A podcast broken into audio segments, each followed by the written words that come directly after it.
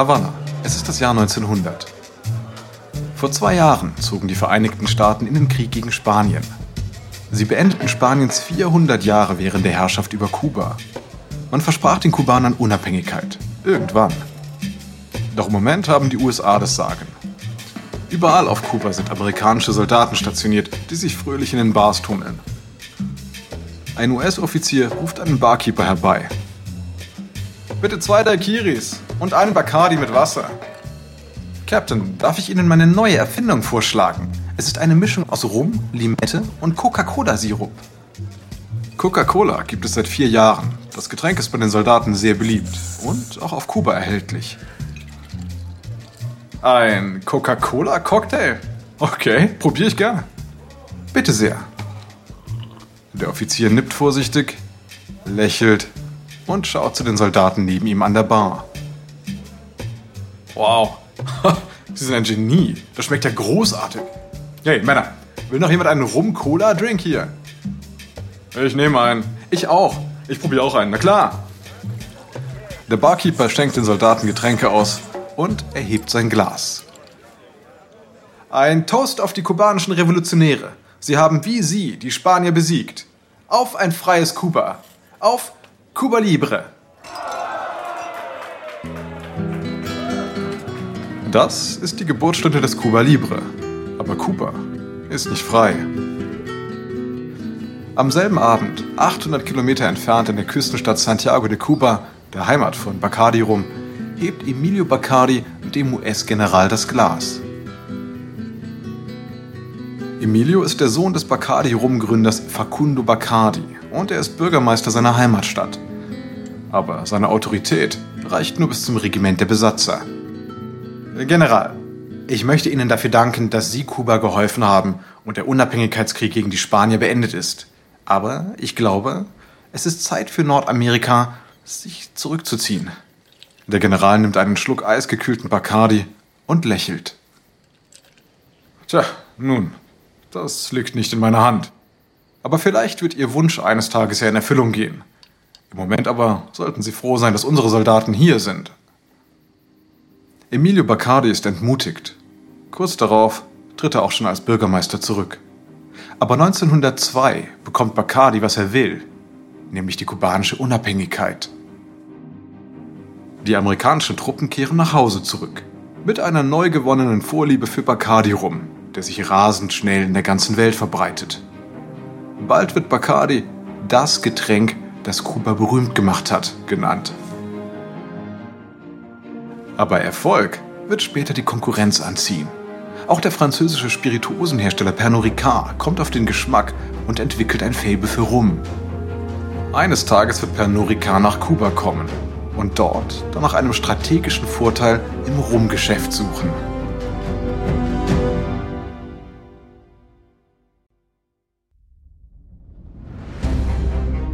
Ich bin Alexander Langer für Wandery und das ist Kampf der Unternehmen.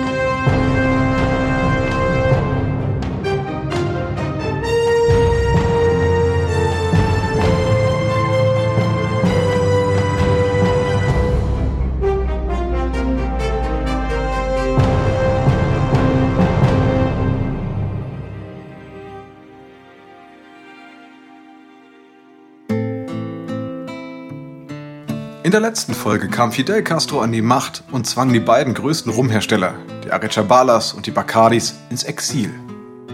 Die Bacardis waren in den USA weiterhin produktiv, aber die Arechabalas verloren ihr Kronjuwel, den Havana Club. In dieser Folge kehren wir zu den Wurzeln beider Unternehmen zurück. Um zu überleben und zu expandieren, mussten sich die Premium-Rumhersteller mit Kolonialmächten, Diktatoren und Mördern anlegen. Dies ist Episode 2. Jäger oder Beute.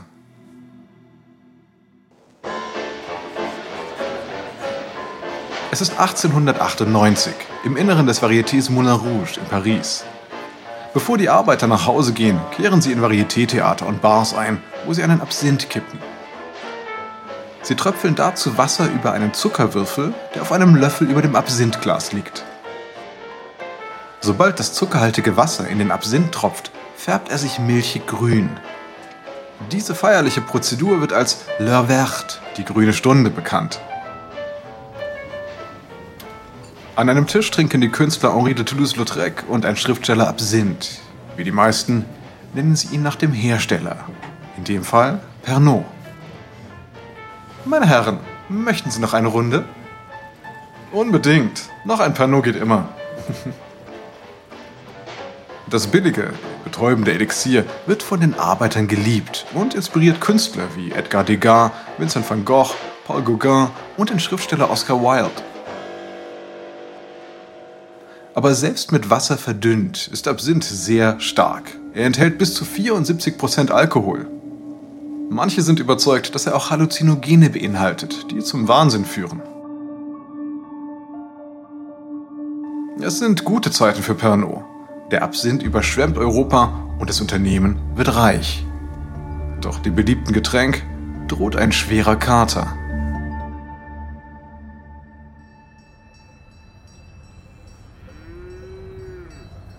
(1905) Ein Augustmorgen dem Dorf Comigny in der Schweiz. Ein Weinbergarbeiter namens Jean Lafray macht sich bereit, zur Arbeit zu gehen. Davor kippt er noch ein Glas Absinth. Und dann noch eines und auf dem Weg zur Tür wendet sich der bullige Laufrère seiner Frau zu. Hey, vergiss nicht meine Stiefel zu polieren. Ja. Wenn du sie nicht zum Glänzen bringst, wirst du es bereuen. Im Laufe des Tages füllt sich Lanfray weiter ab. Sieben Gläser Wein während der Arbeit. Auf dem Heimweg hält er in einem Bistro an und trinkt ein paar Schnäpse. Und zu Hause geht es mit einem Liter Wein weiter. Während er säuft, fällt sein Blick auf die Stiefel. Er sieht seine schwangere Frau an. Du hast sie ja nicht poliert. Ich hab dich doch gewarnt, das nicht zu vergessen. Blöde Schlampe. Lanfray geht in die Scheune und kommt mit einer langläufigen Schrotflinte zurück. Seine Frau sieht ihn mit der Waffe und sackt nach dem Schuss zu Boden. Aber Lanfray ist noch nicht fertig. Er richtet das Gewehr auf die vierjährige Tochter Rose, die herbeigelaufen kommt, und tötet die kleine schlafende Blanche. Schließlich hält er den Lauf gegen seinen Schädel. Der Schuss verfehlt sein Gehirn. Er ist verwundet, aber nicht tot. Die Polizei findet ihn röchelnd und blutend im Hof liegen. Lanfray wird wegen Mordes angeklagt. Aber vor Gericht behauptet er, sich an nichts zu erinnern. Bitte sagen Sie mir, dass ich das nicht getan habe. Ich, ich liebe meine Familie. Et, et, etwas anderes muss schuld daran sein. Viele Bewohner des Städtchens denken so wie Lafray. Für sie ist er unschuldig.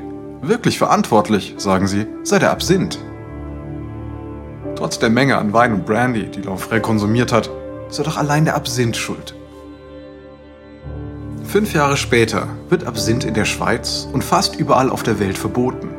1915 nimmt sogar das absinthverliebte Frankreich die Spirituose vom Markt.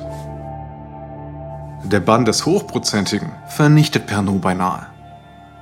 Das Unternehmen verkauft die Hauptbrennerei an die Schweizer Firma Nestlé und verlagert den Betrieb in das einzige westeuropäische Land, das sein Produkt nicht verbietet, nämlich Spanien.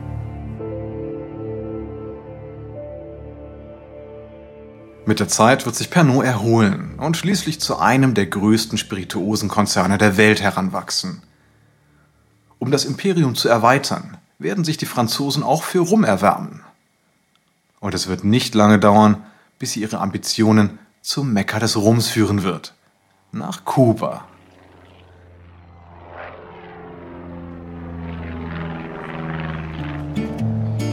(1928) Auf dem Flughafen von Havanna begrüßt ein freundlicher Mann in einem zerknitterten Leinenanzug die Passagiere des Pan Am-Flugs von Miami. In seinen Händen hält er ein silbernes Tablett mit Coupé-Gläsern. Sie sind bis an den Rand mit Cocktails gefüllt. Hola, willkommen auf Kuba. Darf ich Ihnen hier einen Bacardi Rum Daiquiri anbieten? Der britische Schriftsteller Basil Woon nimmt ein Glas. Gerne, nichts dagegen. Ich bin von der Firma Bacardi und ich möchte Ihnen Cocktails vorstellen, die alle mit unserem Rum gemixt sind. Zu Beginn des Jahrzehnts, im Jahr 1920, kamen nur wenige Europäer und Amerikaner nach Kuba. Als die Prohibition in den USA und anderen Ländern eingeführt wurde, witterte Bacardi eine Chance. Eine Werbekampagne verkündete, fliegen Sie mit uns nach Havanna und baden Sie in zwei Stunden in Bacardi rum. Bacardi rum macht Kuba vor allem für Nordamerikaner interessant. 1928 reisen schon erheblich mehr US-Bürger nach Kuba als zuvor. Woon trinkt einen Schluck. Ah, ja, das schmeckt nach Freiheit. In den nächsten Monaten bereist Woon die Insel, um einen Reiseführer für Amerikaner zu schreiben. Nachdem er die westliche Hälfte Kubas kennengelernt hat, fährt er Richtung Osten, in die Heimat von Bacardi rum, Santiago de Cuba. Woon hat eine Verabredung mit Facundo Bacardi, dem Enkel des Gründers der Firma Bacardi. In Santiago wartet Woon auf einer Klippe auf Facundo, mit Blick auf die Bucht und den Hafen. Der wohlhabende Geschäftsmann und Bürgermeister, angetan mit Hornbrille und Panamahut, kommt auf ihn zu.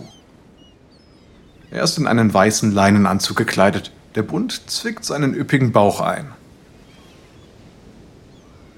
Mr. Woon, ist das hier nicht die schönste Bucht der Welt? In der Tat, in der Tat, unbedingt sehenswert.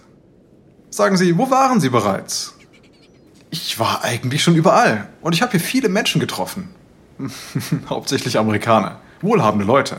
Wenn Sie nicht gerade Ihren Rum trinken, schaffen Sie sich hier Grundstücke am Strand an oder kaufen kubanische Unternehmen auf.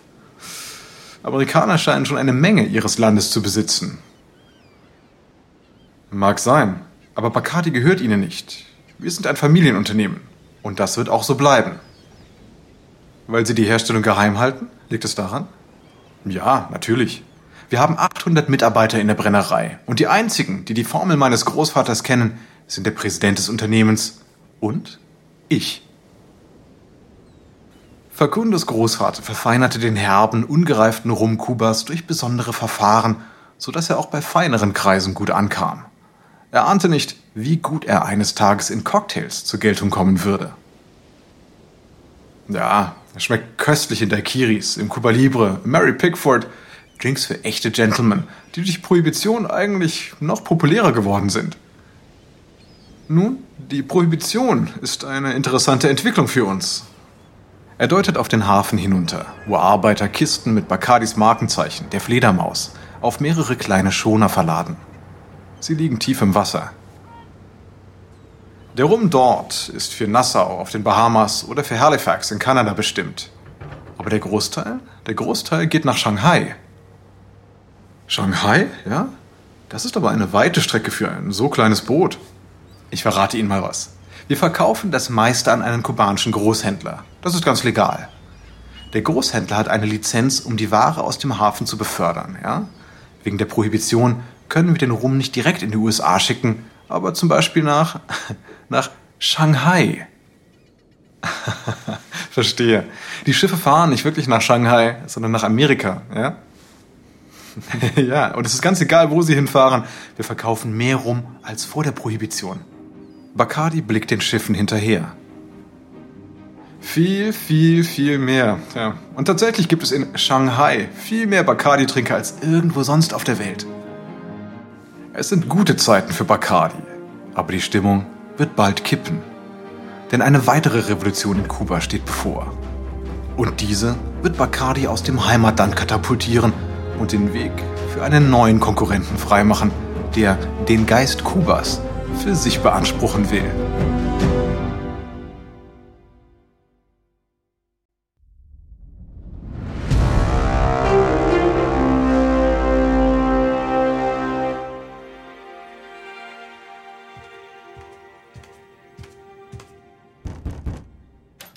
1932 in Marseille an der französischen Mittelmeerküste.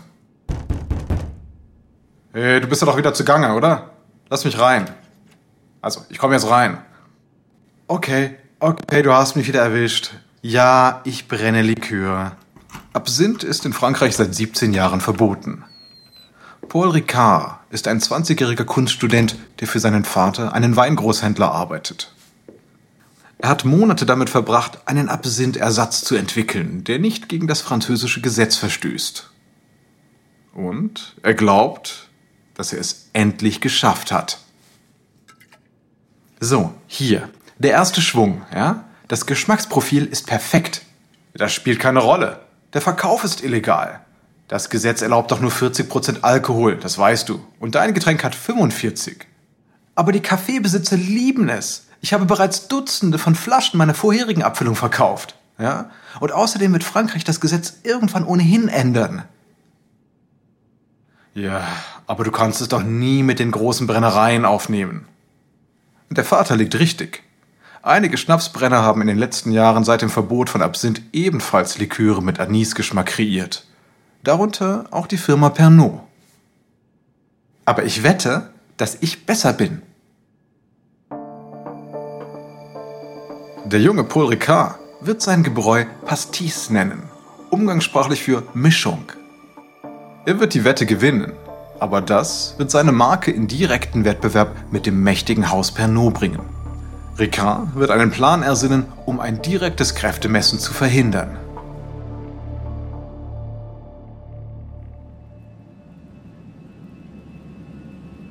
Darf ich mich neben Sie setzen, Senor Bosch?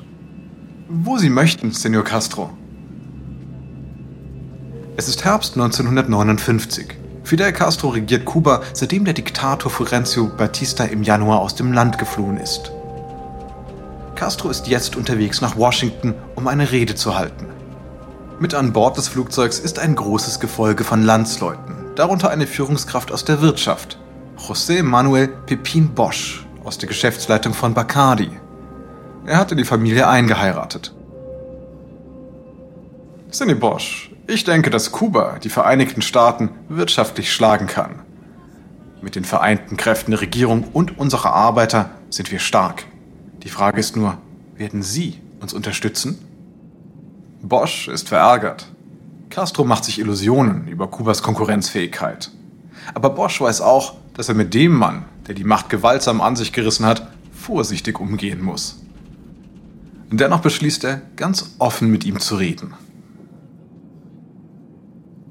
Senor Castro, wir Kapitalisten haben keine Angst vor Arbeitern, aber wir mögen die Kombination Arbeit und Regierung nicht.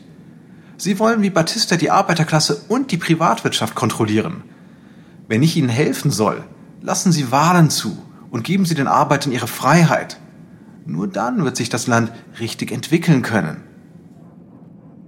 Castro starrt Bosch an. Wortlos steht er auf und setzt sich um. Vor Ort in Washington verlässt Bosch Castros Gruppe und begibt sich zum New Yorker Büro von Bacardi. Dort trifft er sich mit Bartolo Estrada, dem Präsidenten der Firma. Er hat eine ernüchternde Nachricht für ihn. Ich habe erkannt, dass Fidel ein Kommunist ist. Nein, nein, nein, nein, nein, nein, das hat er doch wiederholt geleugnet, kann nicht sein. Nein, man kann ihm nicht trauen. Er würde alles sagen, nur um Unterstützung von wem auch immer zu bekommen. Er ist Kommunist und Kuba steckt in richtig großen Schwierigkeiten. Sechs Monate später verkündet Castros Regierung die Verstaatlichung der meisten großen Unternehmen der Insel, inklusive Kubas berühmtes und profitables Unternehmen Bacardi. Das Regime beschlagnahmt das Bacardi-Vermögen in Höhe von 76 Millionen Dollar und die Familie flüchtet aus dem Land. Manuel Jorge Cotillas, der Ururenkel des Firmengründers, besteigt in der Not ein behelfsmäßiges Boot, das auf dem Weg nach Haiti ist. Während der Fahrt sinkt das Boot beinahe. Doch Cotillas überlebt die Flucht und wird später die Leitung des Unternehmens Bacardi übernehmen.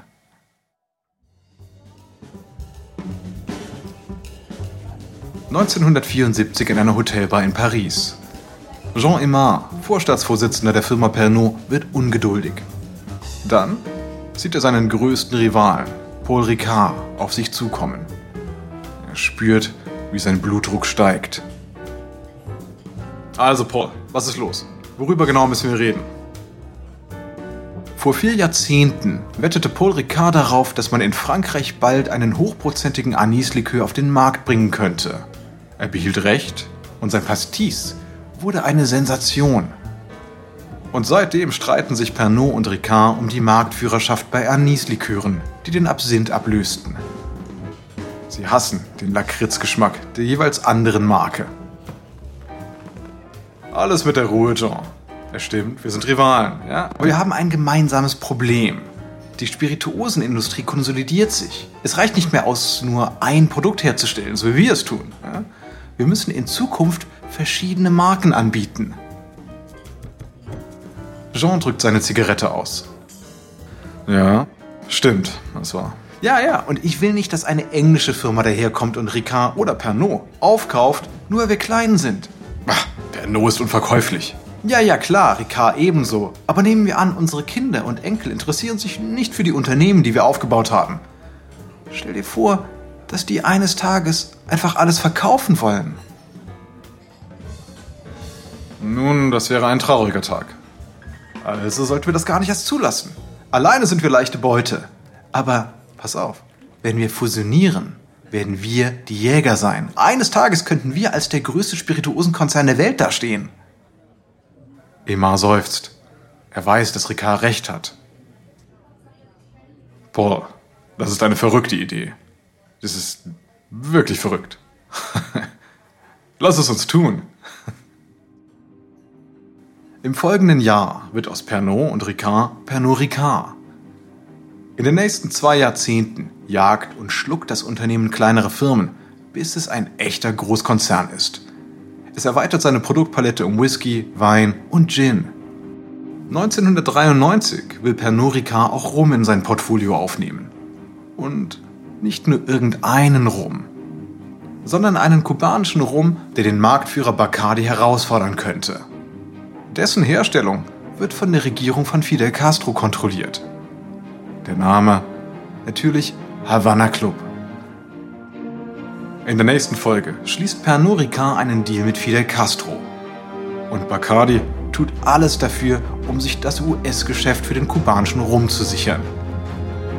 Mit anderen Worten, die größte Kneipenschlägerei der Welt kann nun beginnen.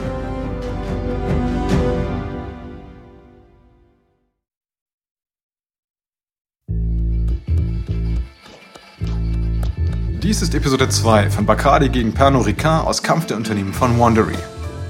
Bei der Recherche für unsere Geschichten nutzen wir viele Quellen. Empfehlenswert sind die Bücher Bacardi and the Long Fight for Cuba von Tom Jeltons und Foreign Invaders von Dan Hagedorn und Leif Hallstrom.